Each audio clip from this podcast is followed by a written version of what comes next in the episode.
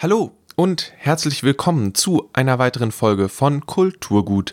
Mein Name ist Lele Lukas. Ich habe meine Herbstpause sehr genossen und ab jetzt geht es gemütlich in Richtung Jahresende. Das heißt aber auch Weihnachten und so, na egal.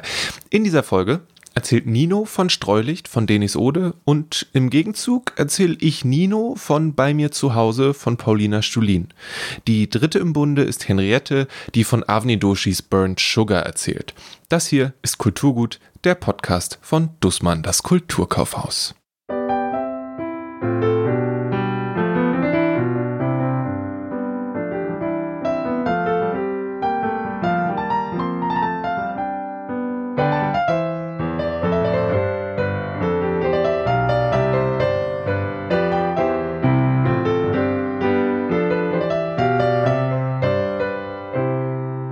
In unserer Buchpreis-Orakel-Folge hatte Gibran schon einmal von Streulicht erzählt.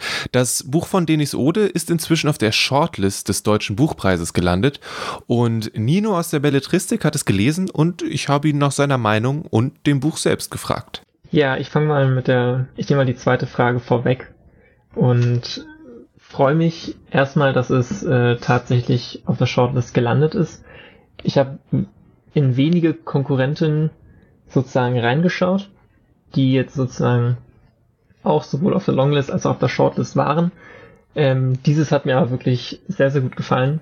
Worum es geht. Also es geht um eine Protagonistin, die in Westdeutschland bei Frankfurt am Main aufgewachsen ist und im Rahmen einer Hochzeitsfeier von einer Freundin sozusagen wieder ihren Geburtsort, dort wo sie aufgewachsen ist, zurückkehrt, um an dieser Hochzeitsfeier teilzunehmen. Hm. Und dann wird diese Geschichte in mittels Rückblenden sozusagen gesponnen.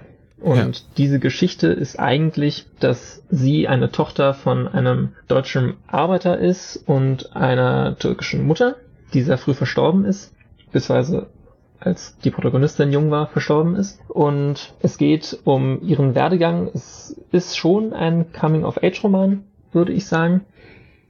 Und es geht letzten Endes tatsächlich darum, wie sie äh, in diesem sozialen Milieu dort ihr Abitur gemacht hat, wie sie dann äh, ihren akademischen Grad geschafft hat. Und so würde ich erstmal die Rahmenhandlung beschreiben. Mhm. Ich habe in dem ähm, in diesem kleinen Büchlein, wo die ganzen Probekapitel drin sind für den deutschen Buchpreis, mhm. habe ich mir das das Probekapitel dazu auch durchgelesen und das ich fand das sehr eindrucksvoll, weil zum am Anfang des Kapitels wird so beschrieben, wie die Mutter immer wieder von ihrer Heimat schwärmt und mhm. die zweite Hälfte ist, wie sie im, in der Schule geschubst wird. Ähm, mhm. Sie wird, glaube ich, als äh, Kanake beschimpft und danach ähm, wird das aber von der Schule total runtergespielt, als ob das nicht so hätte passieren können. Und sie sei ja auch so ein schwächliches Kind und deswegen fällt man ja auch mal hin. Und die Mutter hat dann gesagt, als Re auf Reaktion darauf, dass, dass sie eben so beleidigt wurde, die Mutter gesagt, nee, das kann gar nicht sein, du bist ja Deutsche.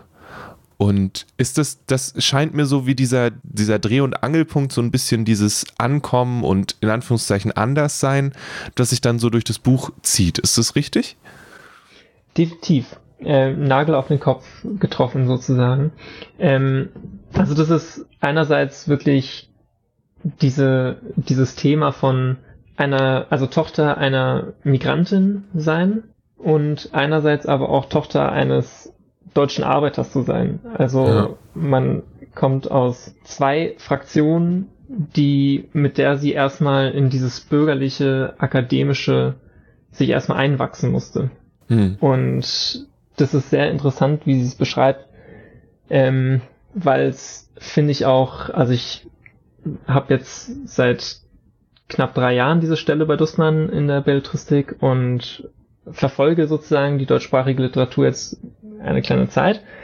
Und dieses Genre von Gegenwartsliteratur ist mir tatsächlich äh, so noch nicht allzu oft begegnet. Sozial dieses soziale Milieu ist einfach eine Leerstelle, würde ich sagen, hm. ähm, in den letzten Jahren gewesen. Und ähm, das ist sehr interessant, wie sie das erstmal sozusagen wieder auf die Tagesordnung bringt und wie sie das sprachlich dann letzten Endes auch macht, weil das ist ein Tonfall in dem Buch, der ist der ist nicht besonders anklagend irgendwie. Das ist auch jetzt keine krasse Streitschrift äh, aus politischer Sicht. Es ist, ist vielmehr einfach so eine, eine Sprachlosigkeit, die diese Figur verkörpert. Und so eine, ja, eine Orientierungslosigkeit, die dieses halt eben sehr gut widerspiegelt. Sie weiß halt einfach nicht, wo sie wirklich hingehört. Findet sie das raus im Laufe des Buches oder bleibt das Buch auch äh, da quasi ähm, offen, was das angeht? Also ich würde schon sagen, dass es ein offenes Ende ist. Ähm, ich habe ja schon angedeutet, ihre Mutter lernt sie nicht wirklich extrem gut kennen, beziehungsweise ist verstorben. Demnach äh, ist sehr viel, sehr viel Inhalt mit dem, mit dem Vater sozusagen vorhanden hm. und eine stärkere Identifikation mit dem Vater. Und was interessant ist in dieser ganzen Konstellation ist, dass der Vater sie eben überhaupt nicht unterstützt, was, was diesen akademischen, diese akademische Laufbahn angeht und allgemein ihre, ihre ganze Karriere, sondern der würde sie, er merkt halt eben, wie, wie sie sich voneinander entfernen und in anderen Sphären auf einmal leben. Und das ist, ähm, das ist eigentlich, ja, einerseits traurig zu sehen, aber andererseits auch sehr, er, er zeigt sehr schön dieses ambivalente Verhältnis der Figuren auf. Wem würdest du das Buch empfehlen? So, gibt's, kannst du das so, kann man das einordnen oder ist es eher komplett frei? Mm, also empfehlen würde ich es, glaube ich, tatsächlich jedem. Ich könnte mir vorstellen, dass jüngere LeserInnen da vielleicht schon ein größeres Interesse haben. Die Autorin ist ja auch noch relativ jung, also ähm, ich glaube nicht mal 35 Jahre alt. Und ähm, das spiegelt sich, finde ich, auch schon in dem Schreibstil auch wieder. Hm. Aber okay. das soll keineswegs irgendwie heißen, dass äh, Ü50 Leute damit äh, auf keinem Fall was mit anfangen können. Überhaupt nicht. Aber es ist jetzt auch kein Young Adult Roman, so wie du jetzt, äh, das, dass sich das in der Sprache widerspiegelt, dass es vielleicht eher für jüngere nee. Leute ist. Nee, überhaupt nicht. Mhm. Nee. Also, also wie gesagt, es hat definitiv diese Coming-of-Age-Elemente drin, einfach aufgrund der ganzen Rückblenden und es wird viel aus ihrer Schule erzählt viel aus ihrer, aus der Anfangszeit ihres Studiums. Ähm, und ja, aber das, das reicht für mich jetzt sozusagen nicht, das als Young Adult um irgendwie einzustufen. Nee, für viele ist es ja auch immer so aus einer Art und Weise, wie es geschrieben ist, aber so wie es klingt, ist es, glaube ich, es klingt für mich nach einem sehr zugänglichen Roman, der sowohl für Erwachsene als auch für nicht, noch nicht ganz Erwachsene gut geeignet ist, um sich irgendwie mit der Thematik von MigrantInnen äh, mhm. auseinanderzusetzen. Mhm. Okay. Genau. Hast du für dich noch eine Sache mitgenommen aus dem Roman, die du, über die du vorher noch nicht so nachgedacht hattest oder die dich irgendwie nochmal, wo du vielleicht noch länger drüber nachdenken wirst oder derartiges? Ja, also ich habe mich schon gefragt, inwieweit das, ähm, inwieweit das ein politisches Buch ist, weil in erster Linie ist es eine Individualgeschichte sozusagen, wirklich ihr Werdegang aber sie spinnt das so gut in einen größeren Kontext und zeigt dieses deutsche Bildungssystem, was einerseits Kinder von Migrantinnen und andererseits halt eben auch Kinder aus in Anführungszeichen bildungsfern, aus bildungsfernen Schichten sozusagen einfach viel, viel schlechter behandelt. Und wie, ähm, wie sie das einfach in einen größeren sozialen Kontext spinnt. Und sie ist ja auch kein, kein dummer Mensch oder so. Es wird ja von Anfang an klar beschrieben, dass sie ein sehr talentierter Mensch ist, mit einer schnellen Auf Auffassungsgabe, der im Unterricht auch gut aufpassen kann und alles. Ähm, aber dass es vielmehr einfach diese soziale Gerüst von Bildung ist und der Habitus und diese ganzen verschiedenen Codes, mit der an Schule und der Universität gearbeitet wird. Ähm, und wie sehr sie das halt eben herausspinnt. Das, das war sehr interessant und da habe ich auch noch im Nachhinein drüber nachgedacht. Der Deutsche Buchpreis wird am 12.10. verliehen. Wenn ihr nicht eh überall hört, wer ihn denn dann gewonnen hat, dann hört ihr es spätestens in der kommenden Folge am 16.10.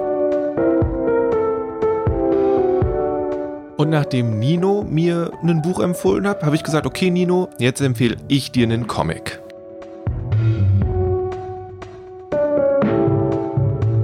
Gibt's was von deiner Seite aus, was du, was du mir an die Hand nehmen kannst? Ich weiß nicht, ob du ein großer Comics-Mensch bist. Mehr mhm. oder weniger? Also, ich hab's, ich hab's immer mal wieder versucht. Äh, das, das Medium Roman hat mich äh, da dann doch irgendwie immer stärker angezogen. Hm.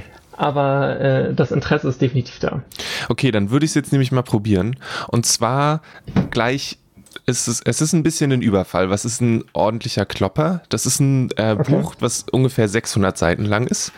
Ähm, und es heißt Bei mir zu Hause und ist von Paulina Stulin. Ähm, das ist eine, eine Art, ist auch ein bisschen Coming of Age. Ähm, es ist ein Slice of Life, heißt es dann, oder ein Tagebuch. Nicht ganz, aber es ist halt, sie erzählt aus ihrem alltäglichen Leben. Ähm, eben ist äh, Comiczeichnerin in ihrem alltäglichen Leben, arbeitet als Sozialarbeiterin und ähm, der Comic fängt damit an, dass sie und ihr äh, Partner sich trennen und mhm. dann äh, begleitet die Geschichte sie durch dieses nächste Jahr, durch die nächste Zeit ähm, von eben dieser Trennung, von diversen Partys, auf denen sie ist, von dem ein oder anderen Date, von Liebeskummer zu Selbstzweifel, zu einer Reise, die sie unternimmt mit einer guten Freundin, wo sie irgendwie ähm, mit dem Rucksack durch unterwegs sind und bis hin zu einem Punkt, wo sie irgendwie merkt, dass sie so, wie sie das alles gerade macht, das nicht mehr so gut weitermachen kann und dementsprechend ähm, Sachen verändert in ihrem Leben. Und es geht so auf und ab und ähm, es ist so ein bisschen, hm, wie soll ich das beschreiben? Es, äh, wenn du jetzt an einen Comic denkst, gibt es ja meistens diese, die schwarzen Linien, die die, die, die Konturen aufzeichnen, ne? So die, die, das mhm. Lineart, das hat der Comic nicht. Ähm, was ihn schon mal äh, abhebt von anderen Sachen. Er ist, wenn man sich das anguckt, dann sitzt die ganz oft vor so einem Zeichentablet, also scheint er digital gemacht zu sein. Er sieht aber trotzdem aus wie ein große, also wie, als ob das ein Ölgemälde wäre, jedes einzelne Panel. Ähm, was das irgendwie ja. sehr, sehr cool macht. Ähm, das klingt sehr interessant. Ja, und die Leute haben immer sehr abgefahrene Gesichtsausdrücke. Also sie hat sehr, das, es gibt irgendwie wenig so ein Mittelding zwischen einem normalen Gesichtsausdruck und einem sehr expressiven Gesichtsausdruck, sondern die Menschen sind entweder normal oder sehr expressiv. Ähm, aber es funktioniert ziemlich gut. Ähm, und da musste ich mich ein bisschen dran gewöhnen, wenn ich ehrlich bin. Aber es ist so ein Ding, es sind halt auch 600 Seiten, sind ganz schön viel. Und ich weiß jetzt auch nicht, ob Menschen wie du, wenn du sagst, okay, du probierst es manchmal mal wieder, aber ist nicht ganz so das Ding, dann ist es auch ein ganz schöner Klopper. Ähm, aber man kann das sehr gut in einzelnen Abschnitten lesen, weil es eben Episoden aus ihrem Leben sind, die natürlich miteinander zu tun haben, aber in sich so ein bisschen ähm, geschlossen sind. Äh, genau. Und ich ah, okay. fand das sehr, sehr cool. Ich fand es auch, es gibt so, so, es ist oft sehr nachvollziehbar, wie sie sich verhält und manchmal natürlich auch irgendwie nicht, weil es halt ein Mensch ist. Ähm, aber äh, die einzelnen Episoden sind total cool. Ähm, und sie als Person kommt auch gut raus. Man weiß halt immer nicht so genau, wie viel davon jetzt echt, echt ist und wie viel sie äh, irgendwie verändert oder zugedichtet hat. Man sieht sie auf jeden Fall, wie sie äh, Drogen konsumiert, was ich irgendwie spannend fand, weil ich war so, okay, das ist dieselbe Person und du zeigst mir jetzt, wie du auf einer Party, aber okay. Ähm, ja. ja, ist, ist es ein, ist es ein Comic sozusagen, der, der mit diesem Bild der Sozialarbeiterin also wie geht er mit diesem Bild sozusagen um? Ähm, tatsächlich ist es eher ein, ein, sehr kleiner Teil. Also sie ist größtenteils Comiczeichnerin ähm, und das mit dem mit der Sozialarbeit das kommt in, insofern vor, dass sie dann das nimmt, um zu beschreiben, wie sie mit verschiedenen Leuten über Sachen diskutiert. Also es gibt eine Szene, wo sie zur Arbeit kommt und dann hat sie eine neue Kollegin, die ist gerade von einem Jahr im Ausland wiedergekommen und die hat richtig coole Sachen gemacht und so weiter und so fort. Ähm, und sie ist halt erst so ein bisschen so, uh, was, was mache ich denn jetzt hier? Weil die andere Person ja. es voll drauf. Ähm, und dann gibt es eine mhm. Szene, wo sie mit, ähm, mit Kids spricht, wo die meinten, hier, wir würden alle vom Affen abstammen. Und dann sagt die hm. Protagonistin Pauli sagt, ja, das stimmt. Und dann kommt die neue von der Seite und äh, das stimmt so nicht. Die Evolutionstheorie ist bloß eine Theorie unter vielen. Und äh, es ah, gibt okay. einen, äh, einen großen Herrn, der das alles gemacht hat. Und ah, okay. diese, diese Momente gibt es tatsächlich relativ häufig, dass sie, weil sie auch auf diesen Partys immer gerne tiefe Diskussionen anstiftet, ähm, dass sie eben an Leute gerät, hm. wo es diese Konfrontationen gibt.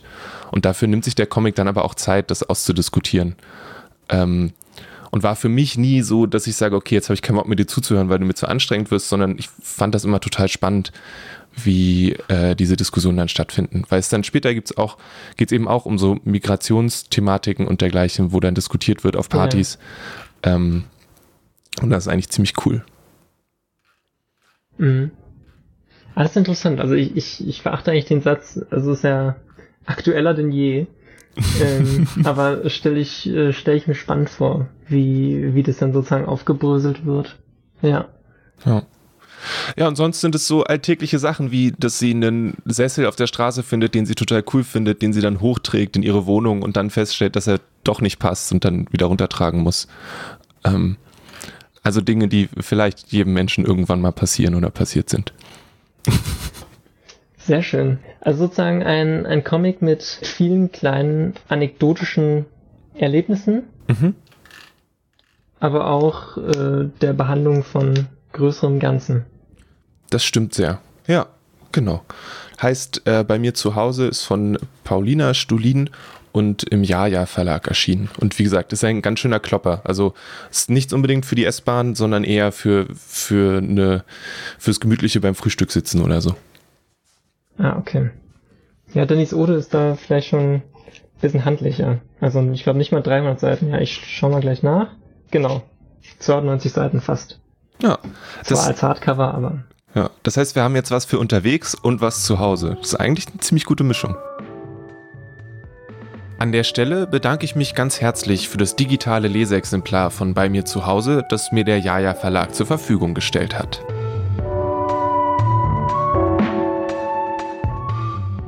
Nun, der Deutsche Buchpreis steht vor der Tür, aber bei Dussmann gibt es nicht nur Bücher auf Deutsch. Für den englischsprachigen Bereich ist unter anderem der Booker Prize von großer Bedeutung.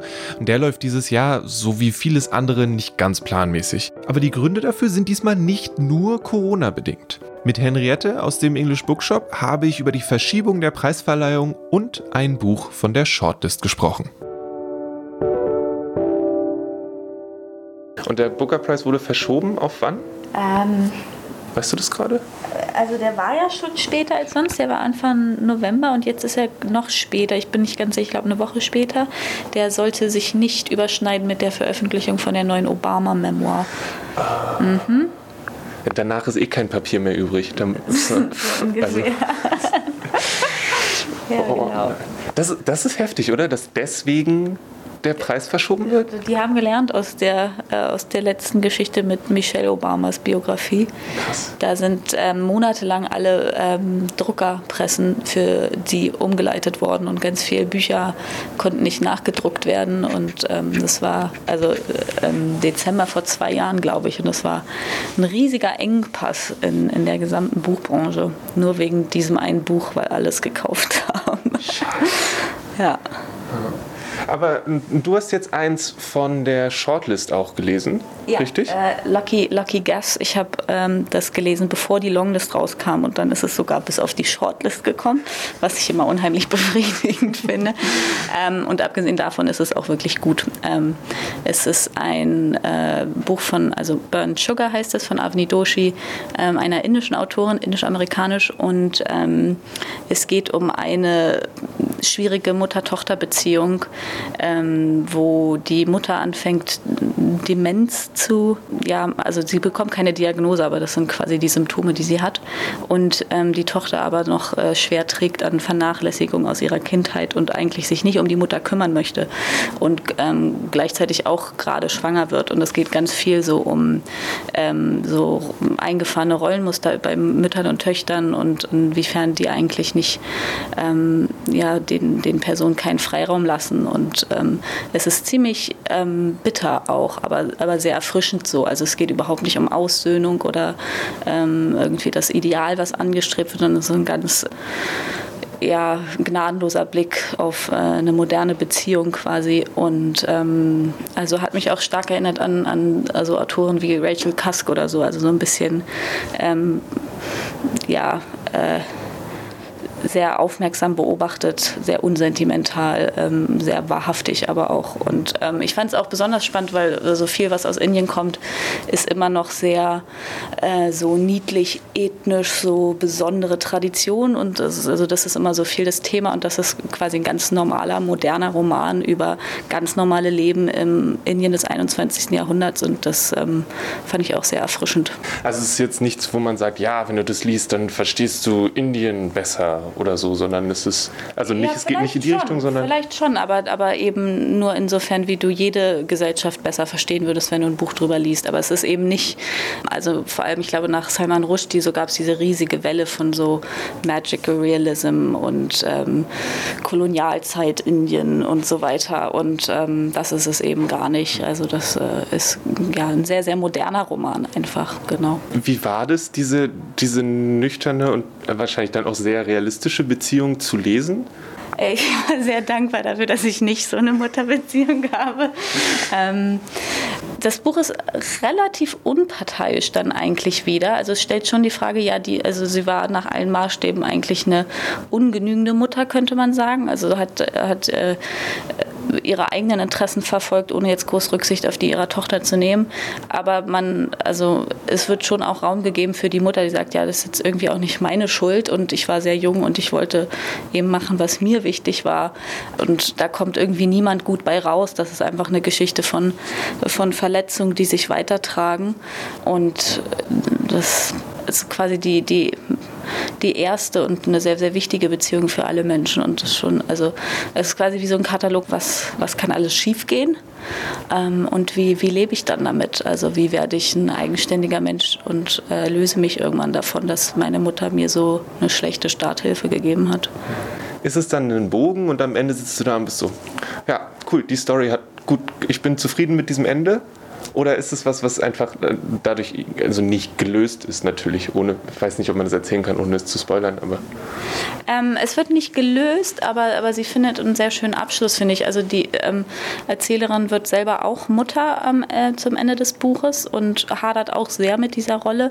Und ähm, dann gibt es so eine ganz schöne Abschlussszene, äh, wo sie ähm, ja quasi eine psychotische Episode hat, aber darüber dann eine Erkenntnis findet zu ihrer ganzen schwierigen Situation. Also es wird niemandem vergeben, aber ähm, die, die Erzählerin gewinnt mehr Klarheit und dadurch äh, gewinnen auch wir als Leser mehr Klarheit. Ähm, und also auch die Poetik und die Symbolträchtigkeit von der Abschlussszene fand ich sehr überzeugend, ja. Okay. Was denkst du, nimmt, nimmt, es, den, nimmt es den Preis mit? Ähm, kann ich mir schon vorstellen. Also es ist eine sehr diverse Liste dieses Jahr und normalerweise, wenn dann von der Longlist auf die Shortlist reduziert wird, bekommt man mehr einen Eindruck davon, was wirklich favorisiert wird in der Jury. Das hatte ich jetzt dieses Jahr nicht, außer zu sagen, okay, Debütromane werden weiterhin favorisiert und ähm, das ist sie ja auch. Also ähm, kann ich mir schon vorstellen, dass sie es schafft. Aber ich habe jetzt auch, muss ich gestehen, noch keinen der anderen ähm, äh, Titel auf der Shortlist gelesen. Deswegen bin ich noch nicht ganz klar darüber, wie stark die Konkurrenz ist. Ja, aber ich meine, der, das Buch ist ja auf der Longlist gelandet, weil du es gelesen hast, also wird es den Zug wahrscheinlich auch bis zum Ende durchziehen. Ich meine, mach da keine Witze drüber. Ich bin wirklich ziemlich prophetisch, was diese Preise angeht. Ich sage nur, ich habe den letzten Nobelpreis getippt und das ist wirklich schwierig. Ist nicht diese Woche gibt es einen neuen, oder? Ja, am Donnerstag. Und wer kriegt den? Ah, oh, scheiße, das hätte ich nicht erwähnen sollen. Das ist meine eigene Schuld. Ähm, ich mache ich mach trotzdem, äh, ich sage Claudia Rankin. Hm. wer weiß. Wer weiß. Es könnte sein. okay.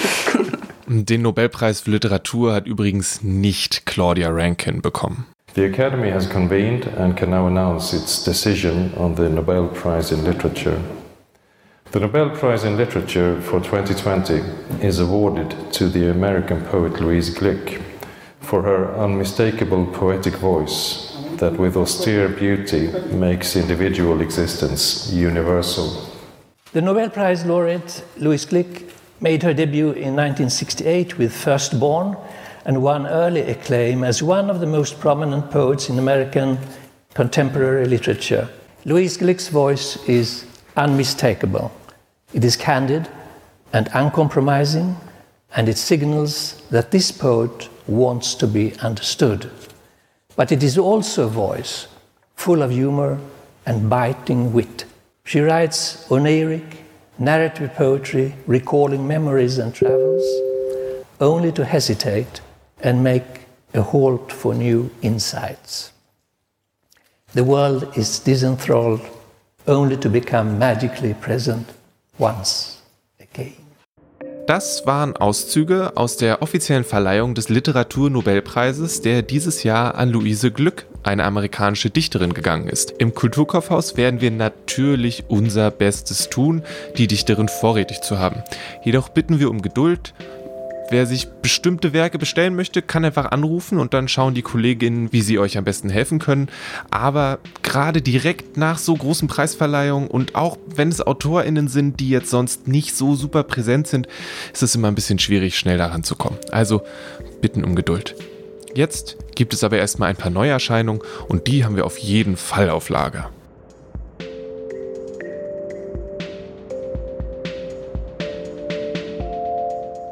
Mit Carrie und Lowell hat Sufjan Stevens seinen Namen fest in den Herzen aller Menschen verankert.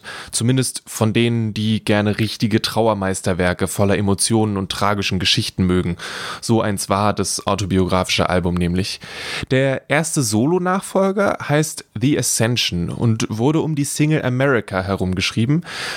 Sufjan Stevens tauscht die Gitarren gegen elektronische Klänge ein. Das Album wurde größtenteils am Computer entwickelt, klingt aber immer noch unverwechselbar nach Sufjan Stevens.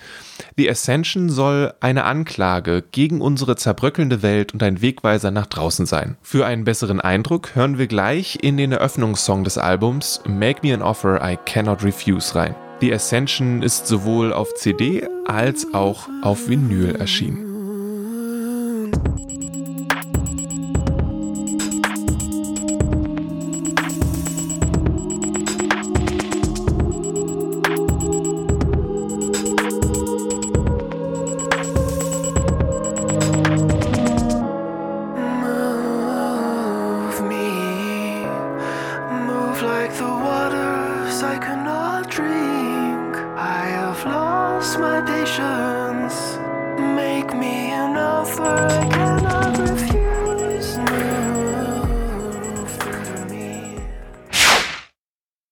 Davis ist eine der ganz großen Autorinnen von Kurzgeschichten der USA und trotzdem ist sie in Deutschland eher weniger bekannt.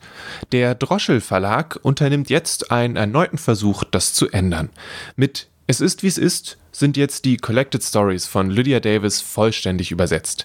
Das Buch enthält eine Vielzahl von Lebenssituationen, von einer tatsächlichen finanziellen Abrechnung einer Beziehung, so nach dem Motto, wie viel hat dieses Date gekostet, wie viel hat dieser Blumenstrauß gekostet und das dann alles zusammengerechnet, zu einer Kriminalgeschichte in Form eines Französisch-Sprachkurses. Es geht um menschliche Eigenheiten und Lydia Davis erzählt mit einem präzisen und klaren Blick. Es ist wie es ist von Lydia Davis wurde von Klaus Hoffer übersetzt. Der hat übrigens auch schon ihre vorherigen Werke übersetzt und jetzt nochmal das Ganze neu gemacht und ist im Literaturverlag Droschel erschienen. Es hat 167 Seiten. Die Collected Stories of Lydia Davis findet ihr natürlich auch im English Bookshop. Mit Leben zu verkaufen hat Kein und Aber ein weiteres Buch von Yukio Mishima ins Deutsche übersetzt. Es geht um den 27-jährigen Hanio.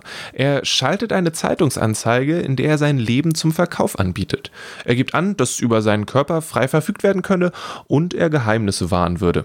Es folgen Gangster, vergiftete Karotten, verzweifelte Junkies und sogar verliebte Vampirfrauen. Also, wer verliebte Vampirfrauen hört und dann nicht Lust hat, ihr wisst schon. Zum Ende hin findet Hanio, der sich eigentlich das Leben nehmen wollte, vielleicht doch wieder Lust am Leben. Leben zu verkaufen von Yukio Mishima wurde von Nora Bierich übersetzt, ist bei Kein und Aber erschienen und hat 240 Seiten. In seinem neuen Roman Just Like You stellt Nick Hornby die Frage danach, was passiert, wenn sich jemand in sein komplettes Gegenstück verliebt. Und geht das überhaupt? Es ist 2016, Lucy ist Lehrerin, 42 Jahre alt, wählt links und lebt von ihrem Mann getrennt. Joseph ist 22, arbeitet zur Aushilfe bei einem Metzger, wäre gerne DJ und hat mit Politik nichts am Hut. Hornby lässt die beiden zueinander finden und setzt sich währenddessen in seiner üblichen humoristischen und scharfsinnigen Art mit dem Brexit, Gegensätzen, unterschiedlichen Meinungen und den großen Fragen des Lebens auseinander. Fans von Nick Hornby haben hier sicherlich schon längst zugegriffen, allen anderen seien zum einen der gute Humor und zum anderen die feste Verankerung in der Gegenwart in Nick Hornbys Büchern ans Herz gelegt. Auf Deutsch ist Just Like You bei Kiepenheuer und Witsch erschienen, hat 380 Seiten und wurde von Stefan Kleiner übersetzt. Die englische Originalausgabe ist bei Penguin erschienen und hat 309 Seiten.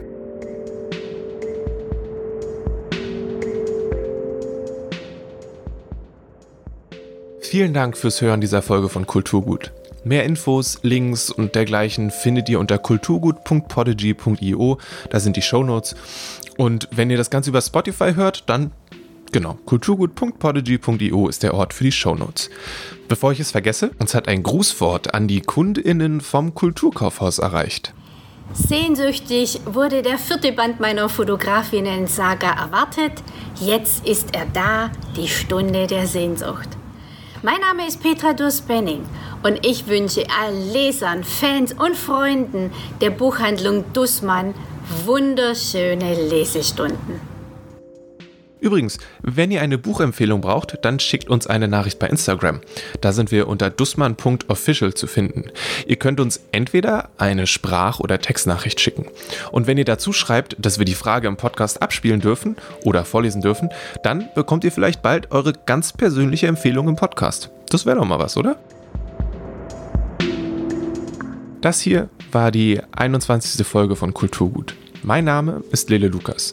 Großen und unendlichen Dank an Henriette und Nino für die Empfehlungen, an Paul Hankinson für die Titelmusik und Rahel Süßkind für die schicken Illustrationen, die sich auch auf unseren Kulturgut-Lesezeichen befinden.